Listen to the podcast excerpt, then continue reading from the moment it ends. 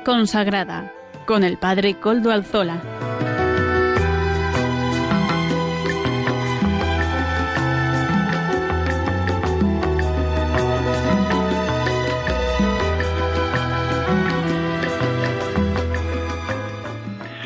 Buenas tardes, hermanos y amigos y oyentes de Radio María. Hoy es jueves y son las cinco de la tarde.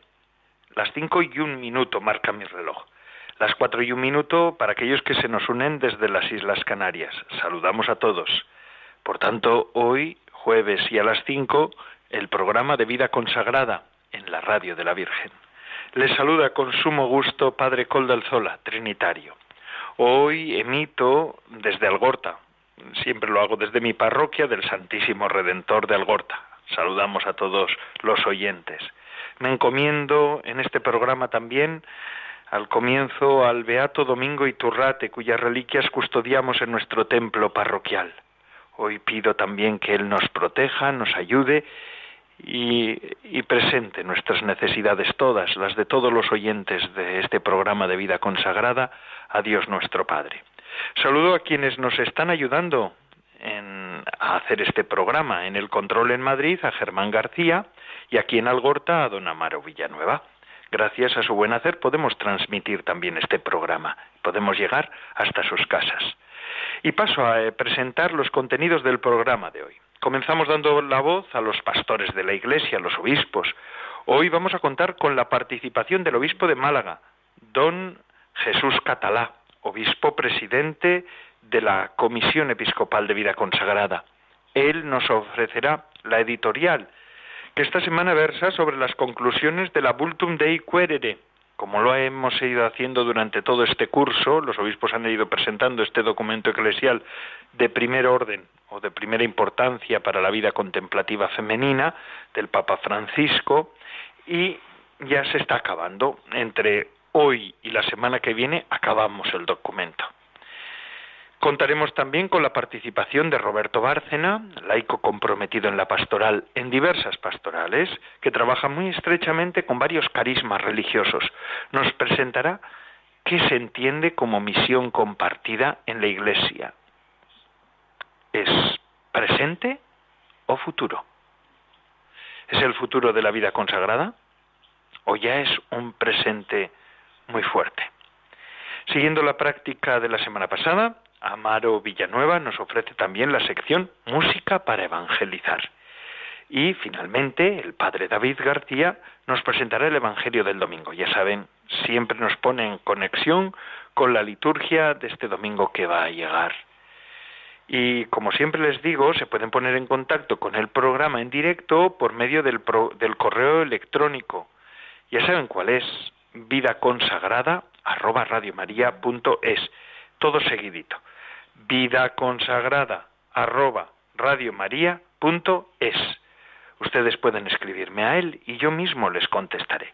Y como les he dicho al comienzo del programa, comenzamos con don Jesús Catalá. Adelante, don Jesús. Comentamos hoy los artículos 10 y 11 de la parte dispositiva de la Constitución Apostólica Vultum Dei Querere del Papa Francisco. El artículo 10 se refiere al tipo de clausura, que hace referencia al número 31. Ya sabemos que las clausuras, la clausura en el monasterio tiene distintas formas. La más suave es la clausura monástica o la clausura común, en la que se permite, digamos, al monje combinar algunas actividades desde el monasterio hacia afuera, atender pastoralmente algunos trabajos. La clausura constitucional depende de lo que digan las constituciones, puede ser más estricta, mientras que la clausura papal es la más estricta de todas, que no permite ningún tipo de actividad fuera del monasterio. Tocando pues el tema de la clausura, la Constitución pide que cada monasterio haga un serio discernimiento, naturalmente respetando la tradición monástica, respetando su carisma, pero desde ese discernimiento y desde ese respeto a la tradición monástica, puede decidir qué tipo de clausura tiene o va a tener a partir de ahora. puede tener un tipo de clausura y puede pedir a la Santa Sede que cambiar la forma de clausura, puede hacerla más estricta o más amplia. Y esto, una vez hayan adoptado la, forma de clausura que, que, desea, tiene que ser aprobada por la Santa Sede. Naturalmente se pide que cada monasterio procure vivirlo lo mejor posible. Y respecto al artículo 11 que habla sobre el trabajo, dice dos cosas muy importantes. Que toda comunidad monástica debe trabajar. El trabajo eh, no es un castigo del Señor, el trabajo nos hace más libres, el trabajo nos permite colaborar en la obra creativa del Señor, el trabajo nos permite sustentarnos. Por tanto, primera idea, todo, todo monje, toda monja, toda persona de vida monástica debe trabajar. Naturalmente hay excepciones de enfermedad, ancianidad, eso es normal. Pero tener un trabajo que lo dignifica, que lo hace hijo de Dios y que le ayuda a mantenerse. Aunque el monasterio tuviera rentas suficientes como para no trabajar, el Papa aconseja que siga trabajando, que sigan trabajando y que sea una manera de sustentarse. Pero además anima a que el fruto del trabajo no sea solo para el, el sustento digno de las personas, los miembros que forman la comunidad monástica.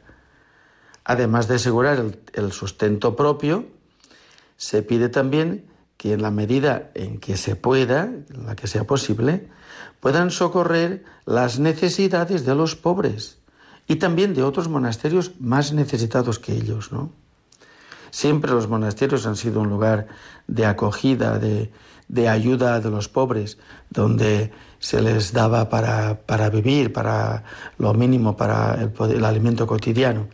Resumiendo, el artículo 10 aborda el tema de la clausura, que debe decidirlo la comunidad monástica, pedir permiso a la Santa Sede y una vez concedida tienen que vivirla según lo han pedido, y el artículo 11 sobre el trabajo, en la que se les exhorta a mantener el trabajo aunque tengan rentas y a ayudar como siempre han hecho los monasterios, a las personas necesitadas que se acerquen allí o que pueden incluso ayudar. Hoy se puede a través de otros medios ayudar a los más pobres que están en países más necesitados aún que nosotros.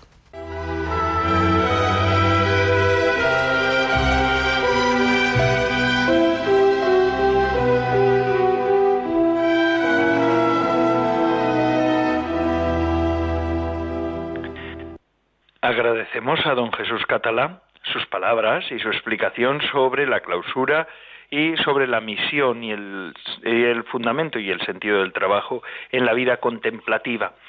Sabemos que hay muchos monasterios de vida contemplativa que nos están escuchando, muchos claustros en los que se oye este programa también, así que vaya nuestro saludo a nuestras hermanas contemplativas.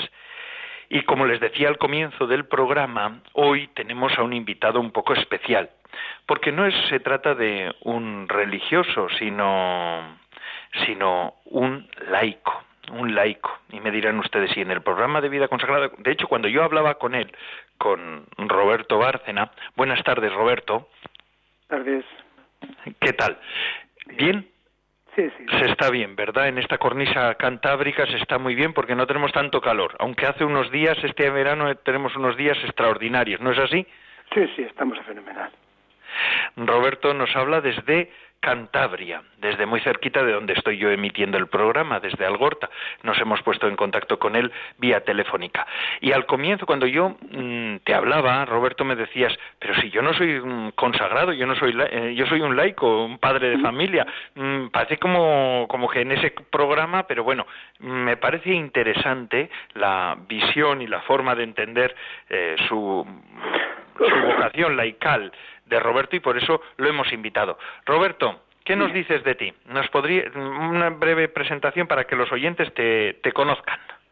Bueno, pues nada, tengo 62 años y y bueno, pues mi vida empezó en el seminario menor de Burgos, ahí estuve unos años, luego pasé al seminario mayor, luego salí del seminario mayor, seguí haciendo teología, luego volví a entrar al seminario mayor, luego volví a salir del seminario mayor Y al final, bueno, pues después de un proceso de discernimiento decidí que, bueno, pues la sacerdocio no era para mí, pero de todas maneras acabé la teología y ya cuando acabé la teología estudié magisterio y, bueno, me he dedicado durante treinta y tantos años a, a ser profesor. Y de Burgos pasaste a Santander, a la provincia de Santander. Sí, hubo una plaza en un colegio, aquí de las Carmelitas de Druna, y bueno, ahí entré con 28 años y hasta ahora. Y ahí también has hecho tu vida, ¿verdad? Has, mm, has organizado tu vida, te casaste aquí. Decían en el pueblo de mi... Me casé en Bilbao. Ah, sí. Ah, se casó en Bilbao, bueno, bueno. Sí, sí, sí, de Bilbao. Ah, bueno, bueno, eso es eso ya es una categoría, ¿eh? no es por nada y no porque yo sea de Bilbao, pero por supuesto que sí. sí, pero vamos, decían, en el pueblo de mi madre que que casamiento y mortaja del cielo baja y es así a veces Ah. donde menos te lo imaginas ahí ahí uno organiza su vida y también lo que parece fortuito se convierte en, en un hilo que va tejiendo la vida de uno verdad Sí, a veces pasan cosas. Qué bueno, qué bueno. Sí. Y eh, la plaza de trabajo no fue en cualquier colegio, ¿verdad? Fue en un colegio religioso. Sí, en un colegio de las hermanas Vedrunas, Carmelitas Vedrunas, de aquí, de aquí de Isla, del pueblo de Isla, que está justo al lado de, al lado de Ajo, y ahí entramos. Fíjate, y entraste porque ofrecían una plaza y necesitabas trabajar. Sí, acabé la mili, justo acabar la mili, y bueno, pues ofrecieron una plaza, vine y, y entré. Y ahí, y- Y ahí, en estos años, ah, entiendes que has desarrollado también parte de tu misión como laico, ¿no? Sí, sí, además eh, muy a gusto con las, con las hermanas, he trabajado, trabajado muy a gusto, me han dado mucha libertad para trabajar, para desarrollarme. Al final he sido profesor de religión, cuando ya empezaban a fallar las hermanas, y siempre lo bueno ha sido que siempre hemos tenido libertad para, para trabajar, para realizarnos, para exponer nuestras ideas, y, y muy a gusto con, con las hermanas. Así que, eh, básicamente, pues un laico, ¿cómo entiende el carisma de la enseñanza de la- con las vedrunas? ¿Cómo entiendes mm, tu que tarea dentro que- de, de ese carisma? Yo es que, bueno, nosotros hemos, entonces estamos allí, entonces te empiezan a hablar del carisma y de su carisma propio y tal, pero en el fondo el, el carisma propio no difiere mucho del carisma cristiano, ¿eh? Yo, yo tengo conciencia de haber vivido mi cristianismo a través del carisma vedruna, me refiero al centro, y sin ningún problema, o sea, como una prolongación de- del mensaje evangélico, de los valores evangélicos, y muy bien, o sea, quiero decir que he sido, como laico, me he sentido bien viviendo un carisma vedruna. Y ellas, No- no- no- entiendo que también las religiosas han hecho un esfuerzo para englobar a los laicos en esa misión, porque Sí, mm, tú de hecho ya empezaste a dar clases de religión, por lo que me estabas Sí. diciendo. Sí, cuando daba una monja, cuando la monja fue, pues sí, sí, sí. De hecho, ahora el carisma de Druna lo llevamos laicos. O sea, ya no, por desgracia, no quedan ya hermanas y lo llevamos todos laicos. Desde la dirección, la pastoral, todo. Fíjate, dices por desgracia. Sí, sí. ¿Por qué? Porque, porque las, las hermanas dan, dan- daban una, una base, una estabilidad, una, una continuidad, una seguridad. De algunas maneras ellas son las que están siempre, o sea, son las que están siempre en el colegio y nosotros, bueno, pues los laicos no tenemos, no tenemos esa, esa dedicación tan total y radical, ¿no? Entonces las hermanas son las que en el fondo son las que dan la continuidad a ese, a ese proceso pastoral. ¿Verdad? Sí, sí. Ahí es como un poquito el alma del colegio. Ahora la tenéis que llevar entre todos vosotros, digo yo, Claro. pero vamos, pero sí que es verdad que la vida consagrada da como ese sentido de alma, ¿no? Sí, sí, porque bueno, pues la- los consagrados con las rupturas que hacen en su vida, pues eso les permite les permite una, una mayor radicalidad, una, una un estar siempre, estar todo el día de forma continua, de forma completa, sin ningún tipo de distracciones, ¿no?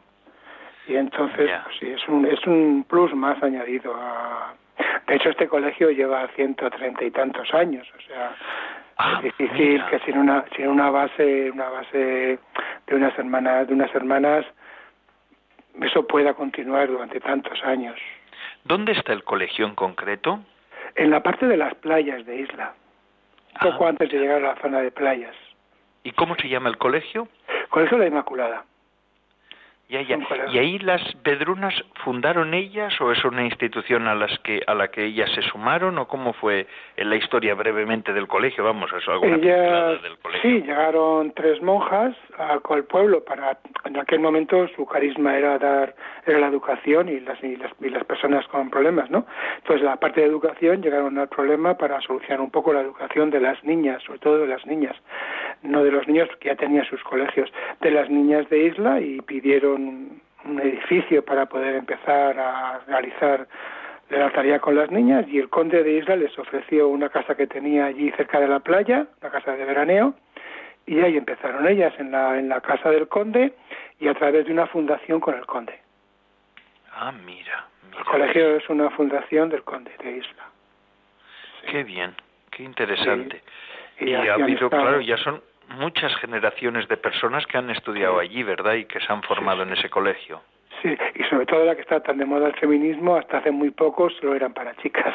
Eran, Ah, mira. había internado de chicas y sí, chicas. Luego ya cuando ya se concertó, pues ya pasó a ser mixto, claro. Ya, ya, ya. Y venían, muchas de las mujeres entonces de la zona pudieron, digamos así, promocionarse como mujer, pues gracias al colegio también, ¿no? Y los primeros fundamentos que da, o la enseñanza, ¿no? Sí, y, y había también internado y la gente que venía de Madrid, de, de Santander, de muchos sitios. Y sí, ha hecho siempre una labor muy importante, me parece a mí, para el pueblo de Isla y, y la zona de alrededores. Qué bueno. Mm, Como un docente católico, además teólogo, quiero decir que una persona pues que está que ha podido reflexionar sobre el asunto, ¿qué sentido tiene un carisma de enseñanza en el momento eclesial y social actual? ¿Tiene sentido Ah. que la Iglesia siga en los colegios y en la enseñanza? Eh, bueno, sabes que eso empezó, pues, estas órdenes del siglo XIX, que tenían un fundamento porque había niñas que no tenían colegios. O sea, entonces sí que había una realidad social inmediata necesaria para la formación de las niñas. Hoy día ya hay una educación pública, estamos concertados.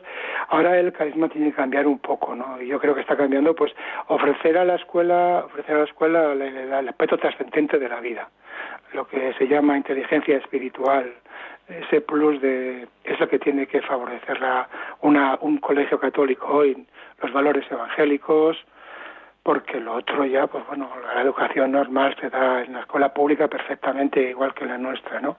Entonces sería un poco ese ámbito trascendente de espiritualidad, la, la visión religiosa de la vida, lo que digamos sería el objetivo de, de la escuela concertada La escuela católica. católica. Claro, porque si no, no hay ningún sentido. Para dar matemáticas, bueno, pues se puede dar. La pública lo hace muy bien. Eso es. Así que es otro otro tipo, una una escuela con con fondo distinto, no con un Sí, fondo mayor. Claro, Porque claro, tú- claro. ¿Tú alguna vez has estado tentado en ir a dar clases a la pública? O... No, no, no, yo estaba muy a gusto. ¿Y eso? Si parece que tienen más privilegios los profesores de la pública.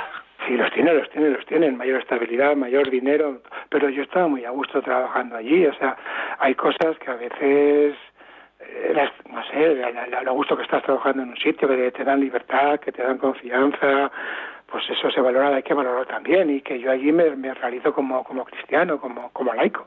O sea, parece un poco raro, pero como laico me desarrollo perfectamente dentro de un carisma religioso. Entonces, pues bueno, pues estaba muy a gusto y no nunca he tenido la necesidad de, de buscar algo en la pública, que esto que lo que tú dices me puede ofrecer materialmente más ventajas, pero pero no lo otro, o sea, entonces está muy a gusto. Qué bueno, Mm. qué bueno. Y además de la vida en el colegio, eh, tu vida laical cristiana te llevó también a estar, o te ha llevado a estar, no te llevó, no, no es que estamos hablando en pasado, sino estamos hablando en presente, eh, te, te ha llevado a estar también en la vida parroquial, porque tú también estás inserto en una parroquia. Sí, sí, claro, aquí en la parroquia, estuve en una parroquia de Bilbao, porque yo iba y venía a Bilbao, porque teníamos el piso en Bilbao. Cuando íbamos mujeres de Bilbao, al principio, pues teníamos el centro allí, y ahí estuve dando catequesis de confirmación, y luego ya, pues aquí en la parroquia de Ajo, pues se ayuda en lo que se pueda, o sea, aquí, pues, mi mujer la catequesis y yo pues para la liturgia un poco y esas cosas. Qué bien. Sí. Qué bien. Claro, porque un cristiano tiene que vivir también esa parte de fuera de, de lo laboral también vinculado a la comunidad eclesial, ¿verdad? es, lo más es, lo, es lo más importante. O sea, yo creo que las parroquias hay que hay que potenciar las parroquias. Sí, ¿verdad? Hoy en día es fácil implicarse en la vida parroquial o es difícil, es difícil.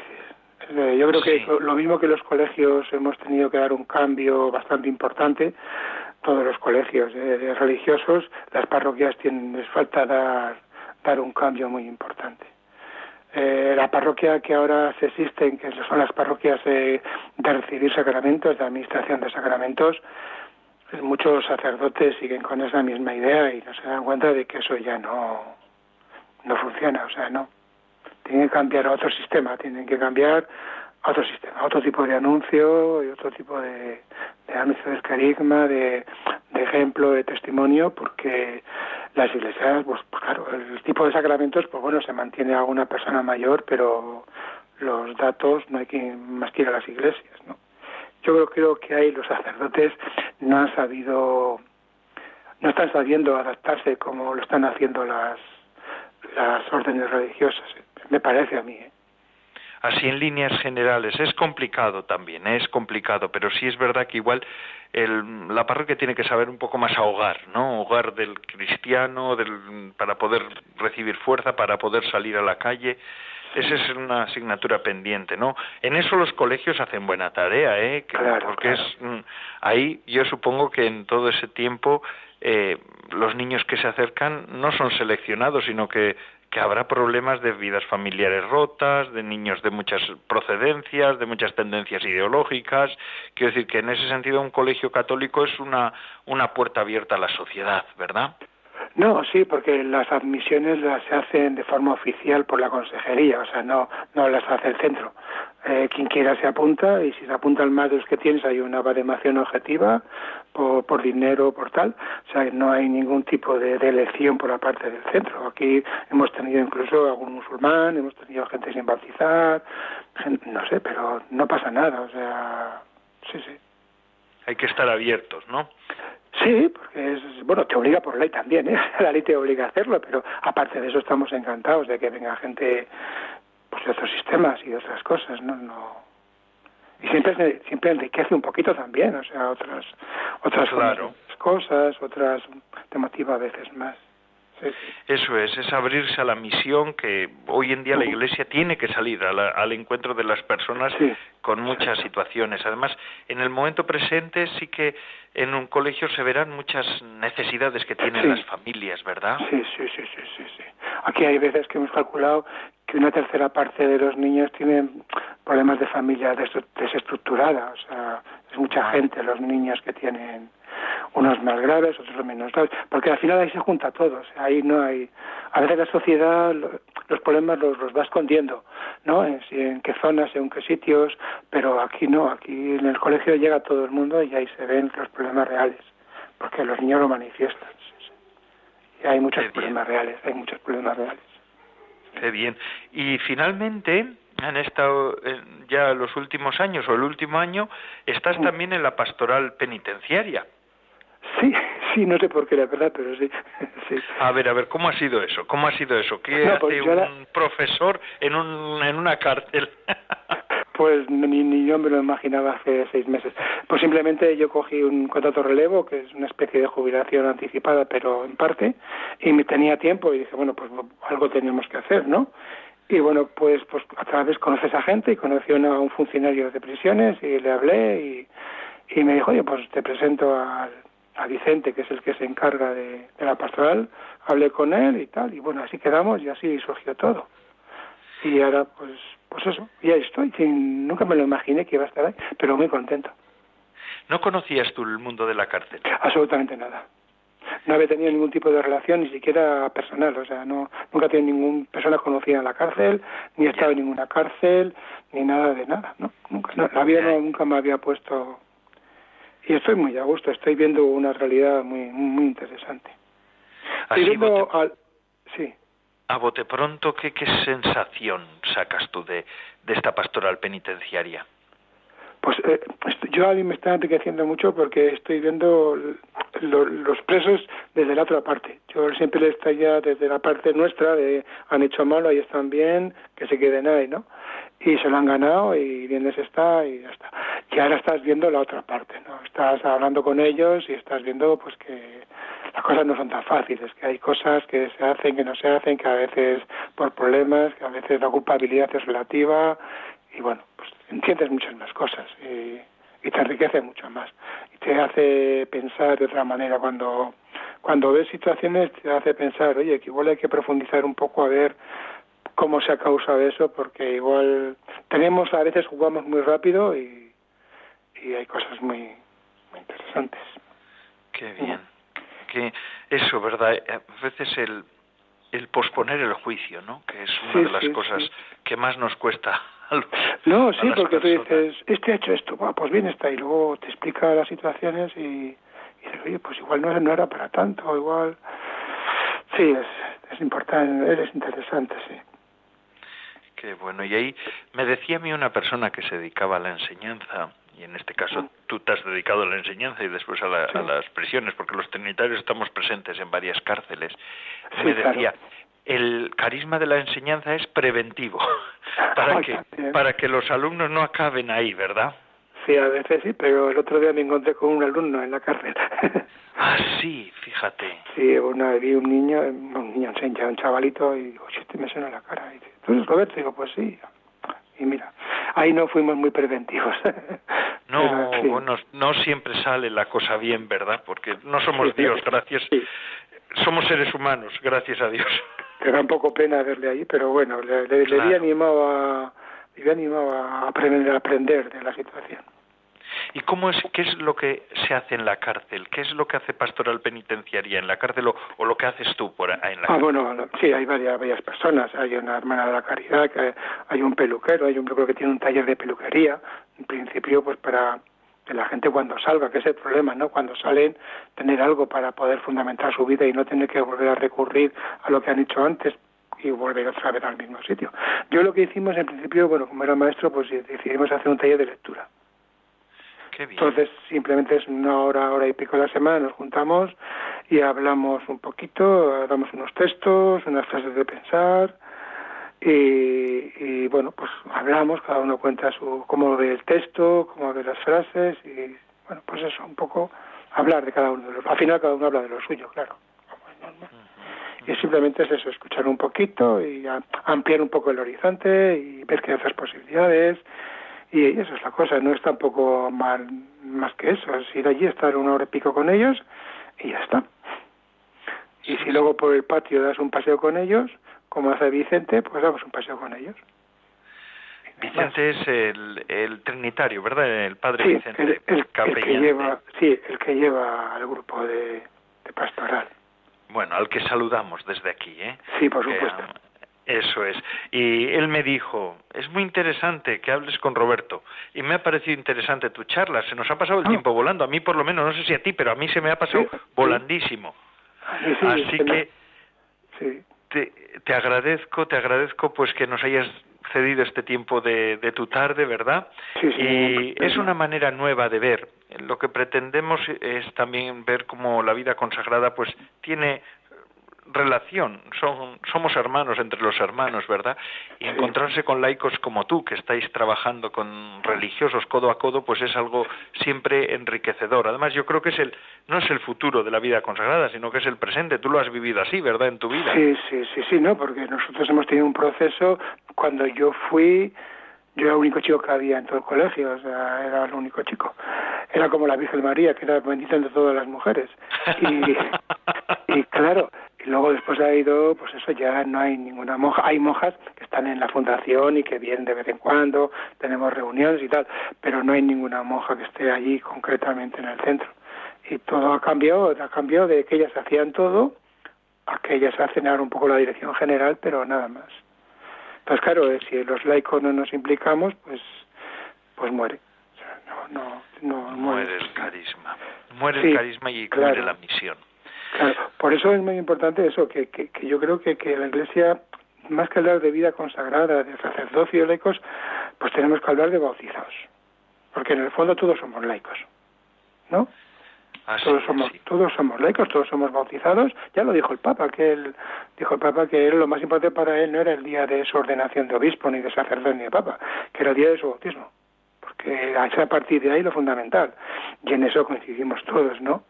Y de ahí podemos llegar a una participación, una corresponsabilidad, a un que cada uno haga todo aquello que, para lo que está capacitado y una nueva organización dentro de la Iglesia que, que busque más eso, la, que cada uno aporte lo que lo que lo que sabe y que no se haga a través de los de los estados de consagrado, sacerdote o, o, laico, ¿no? En ese sentido me parece importante. Sí.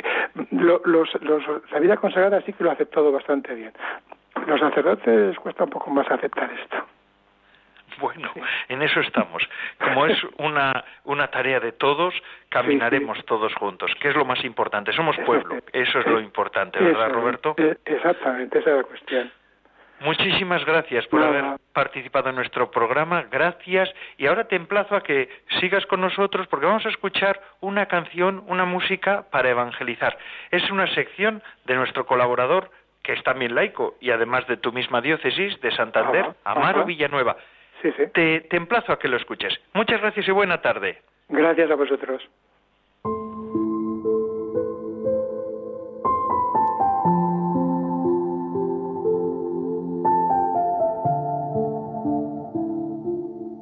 Buenas tardes, Padre Coldo. Hoy en la sección Música para Evangelizar vamos a presentar la canción Regresa del Padre Edward Gilbert que nació en Puerto Plata, en República Dominicana. Desde temprana edad, interesado en el canto, participaba de los coros parroquiales donde afianza su deseo de cantar para Dios. Fue ordenado sacerdote el 18 de diciembre de 2010, desempeñando distintas funciones en el ámbito diocesano. Fue vicario y ecónomo de la catedral y posteriormente administrador parroquial de la parroquia Santa Rosa de Lima. Preocupado por el ámbito musical en la Iglesia, funda el ministerio Caibos, donde se motiva a incursionar en la producción musical, consciente del enorme talento que existe en la Iglesia y para así ofrecer la oportunidad de una producción profesional a una nueva generación de cantantes que quiere evangelizar por medio de la música. Actualmente se encuentra en la diócesis de Phoenix, en Arizona, desde donde trabaja para elevar la calidad de nuestra propuesta musical. Hoy, como decimos, vamos a presentar la canción Regresa.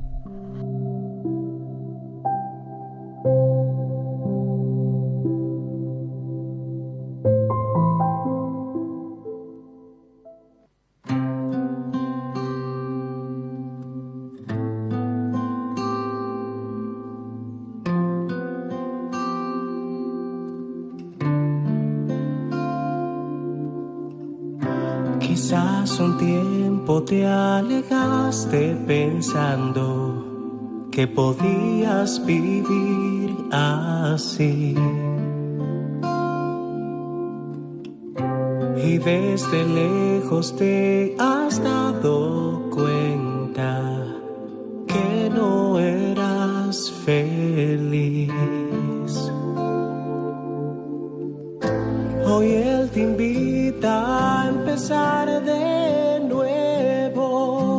dejando el pasado atrás, perdonando lo que te hace daño y darte otra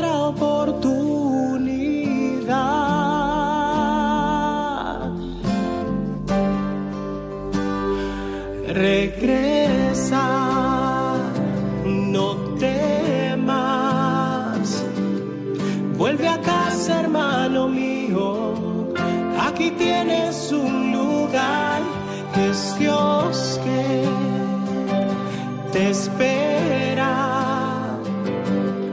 Como un padre a su hijo, con un abrazo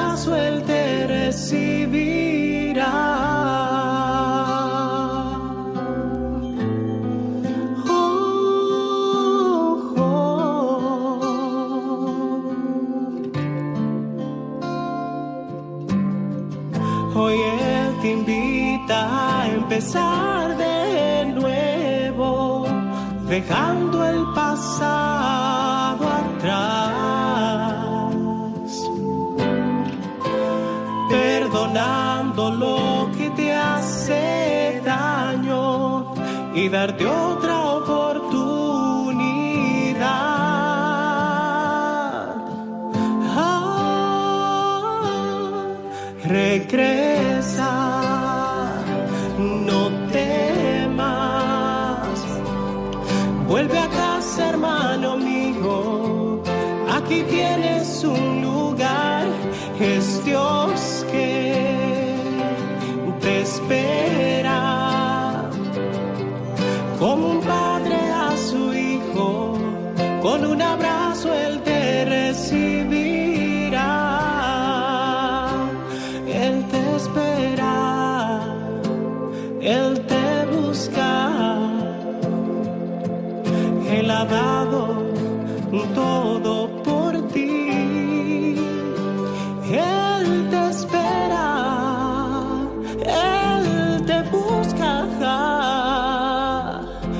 ha dado todo por ti. Regresa, no temas. Vuelve a casa, hermano mío. Aquí tienes un lugar, es Dios que te espera. Como un padre a su hijo, con un abrazo él te regresa.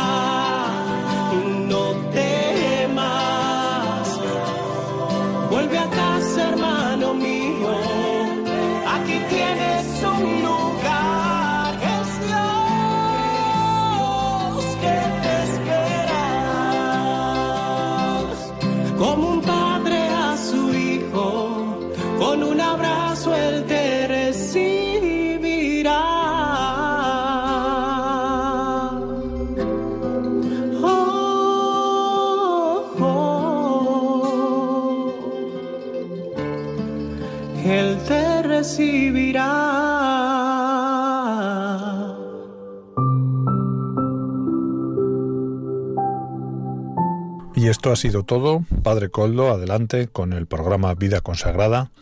La canción que hemos presentado hoy regresa. Espero que todos ustedes, si están alejados de Dios, regresen a su casa, a nuestra casa, que es el abrazo amoroso de nuestro Padre Dios, el único que nos quiere, el único que nos va a querer siempre, el único que no nos va a fallar nunca, el único que nos puede dar la paz. Adelante, Padre Coldo, buenas tardes y hasta la próxima semana. Les habló Amaro Villanueva.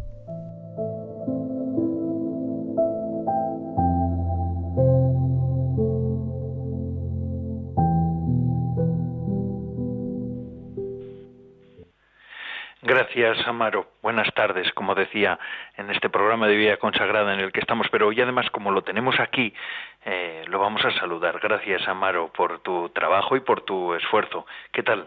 ¿Estás satisfecho, no? ¿Te ha quedado precioso esta sección nueva? Buenas tardes, Padre Coldo. Muchísimas gracias. Saludos a todos los oyentes de Radio María.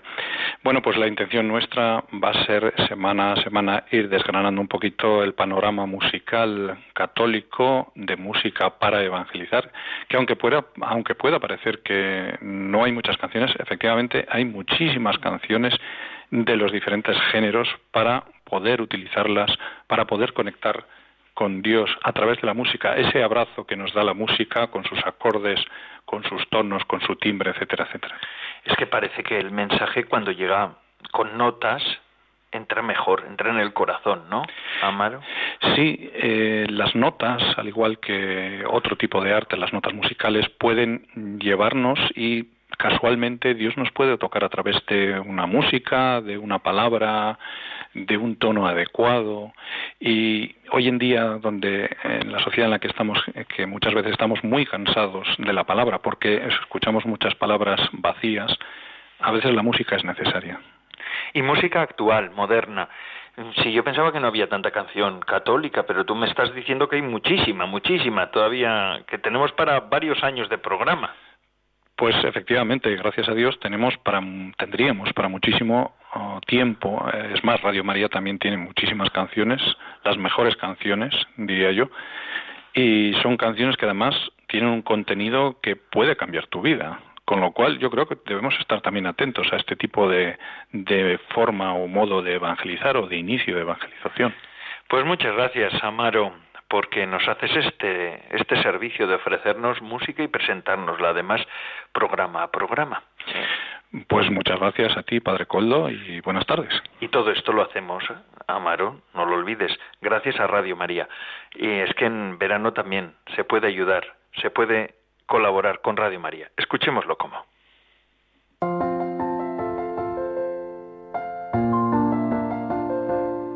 En este tiempo veraniego, en el que a todos nos gustaría descansar de las ocupaciones habituales, recordemos que lo más importante es el descanso del corazón, que brota de la certeza de vivir apoyados en un amor fiel, gratuito e incondicional, suceda lo que suceda en nuestras vidas. La dolorosa experiencia de tantas rupturas, infidelidades y abandonos puede hacernos pensar que ese deseo es solo una utopía irrealizable en nuestra sociedad. Sin embargo, nosotros sabemos que Dios es amor, que su palabra se ha hecho carne y que consiguientemente Dios nos ama con corazón humano. Sí, somos amados incondicionalmente y por encima de nuestros méritos por ese corazón que nunca dejará de latir por cada uno de nosotros en verano o invierno, salud o enfermedad, días de bonanza o de tormenta.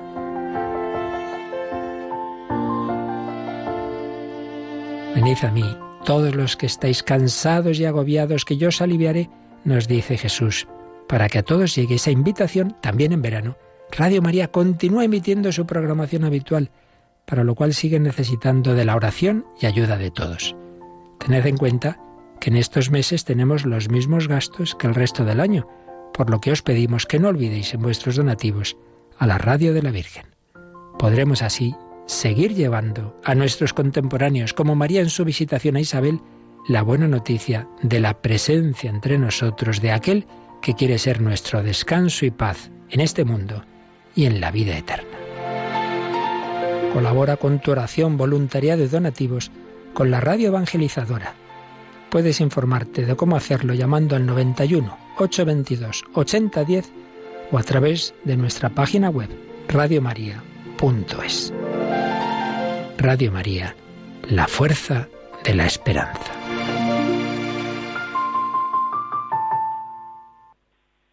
Pues ya saben, en verano también en verano también Radio María les acompaña a la playa. Ha habido quien me ha mandado un mensaje diciéndome que estaba en la playa escuchándonos. ¿eh? Así que fíjense ustedes, y yo sé que hay más de uno que nos está escuchando en la playa en las casas de veraneo. Y ahora ah, concluimos nuestro programa ya, ya casi estamos al final, pero antes vamos a escuchar al Padre David que nos presenta el Evangelio del Domingo. Adelante, Padre David.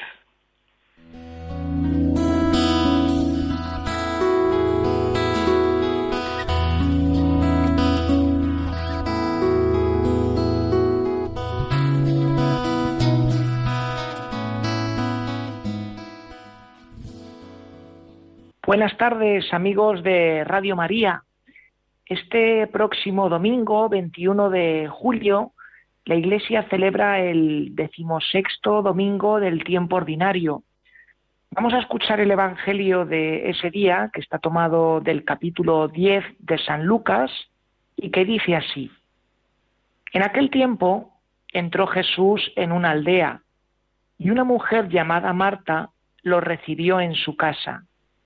Esta tenía una hermana llamada María, que sentada junto a los pies del Señor escuchaba su palabra.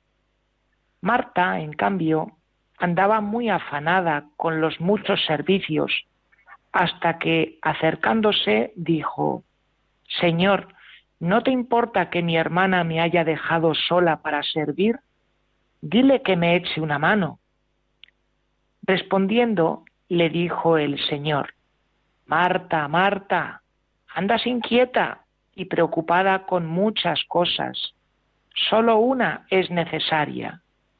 María, pues, ha escogido la parte mejor y no le será quitada.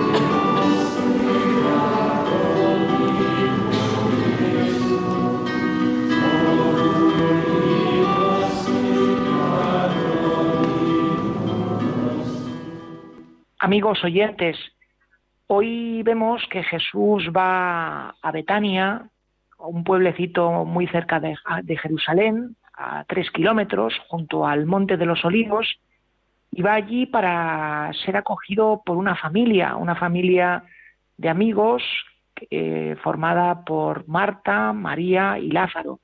De esto, de hecho, nos habla tanto el Evangelio de San Lucas, que acabamos de escuchar, como el Evangelio de San Juan.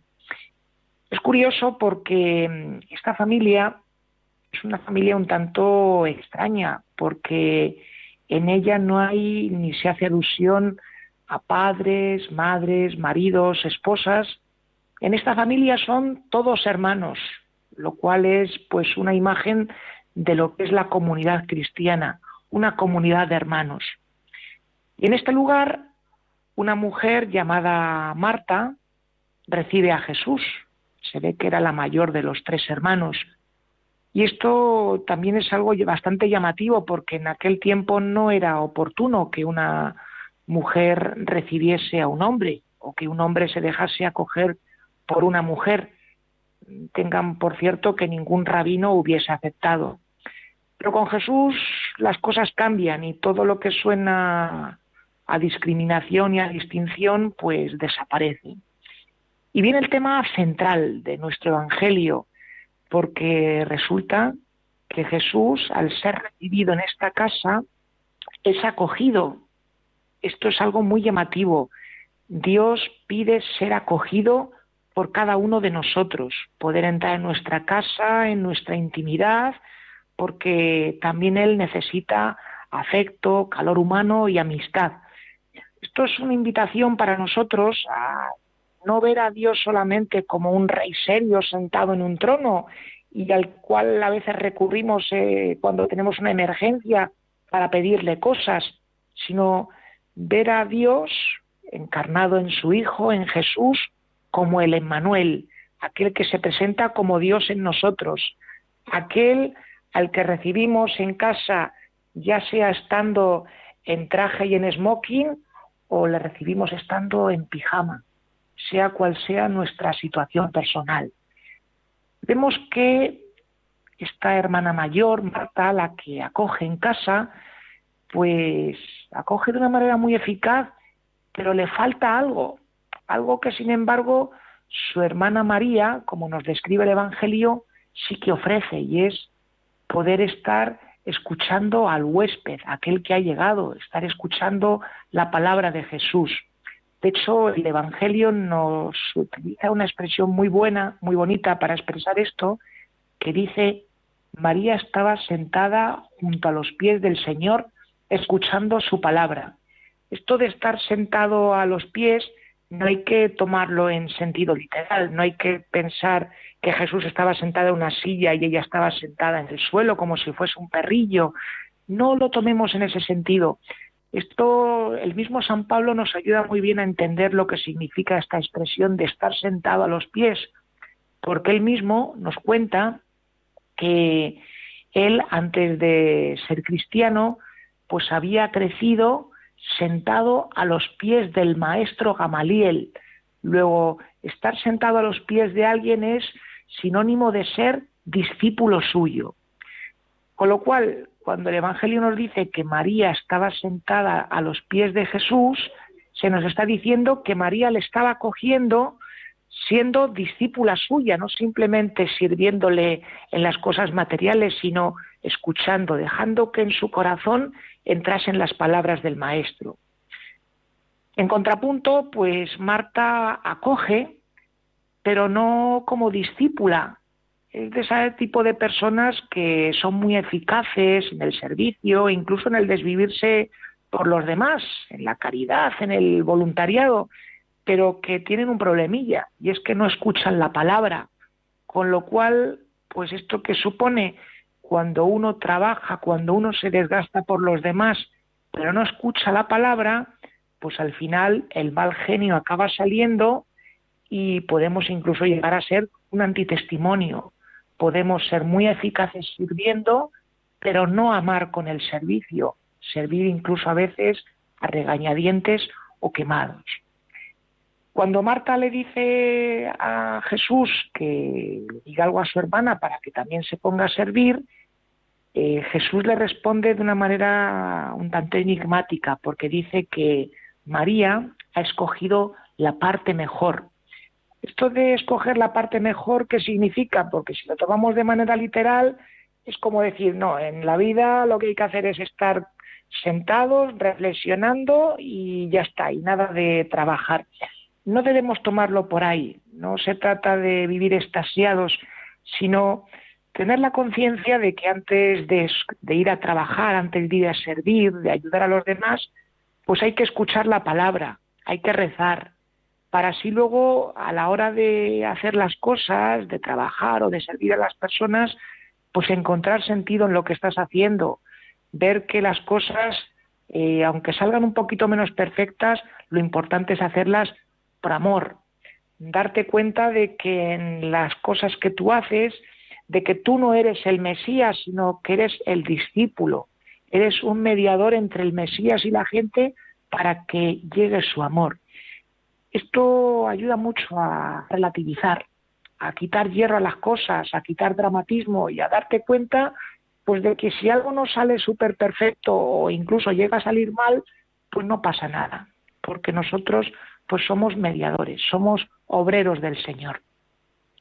Bueno amigos, hasta aquí nuestro comentario. Yo les invito hoy de una manera muy sencillita, ya que estamos en esta radio de la Virgen María, pues a tomar ejemplo de ella. Y ya que ella fue la primera que acogió a Jesús en su seno y en su corazón, pues que también nosotros como ella y como esta familia de Betania, pues acojamos a Cristo en la intimidad de nuestro ser y de nuestro corazón que le podamos decir cuando llegue a nosotros, bienvenido a casa. Amigos, que tengan una feliz tarde y un feliz domingo.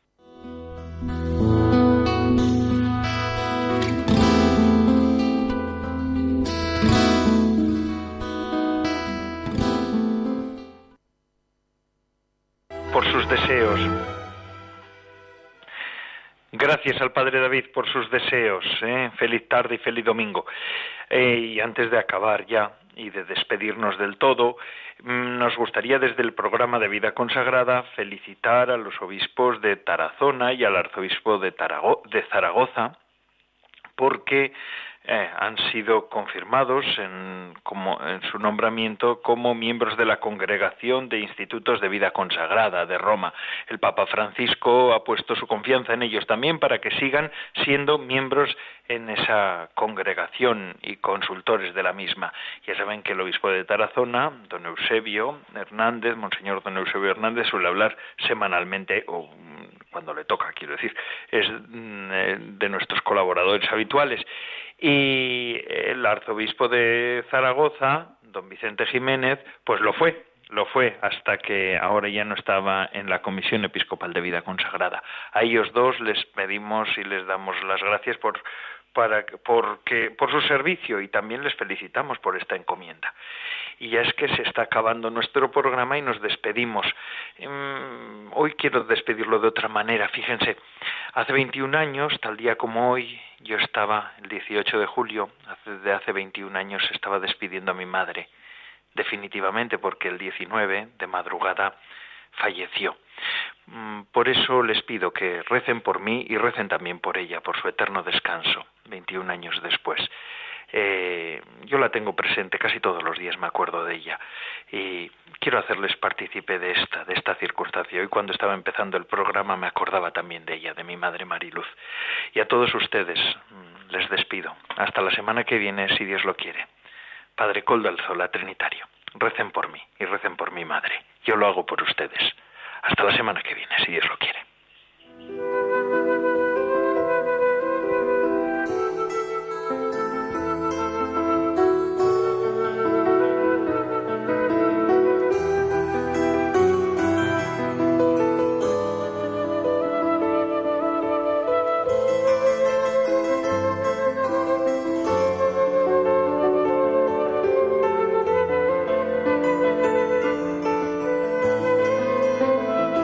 Consagrada con el Padre Coldo Alzola.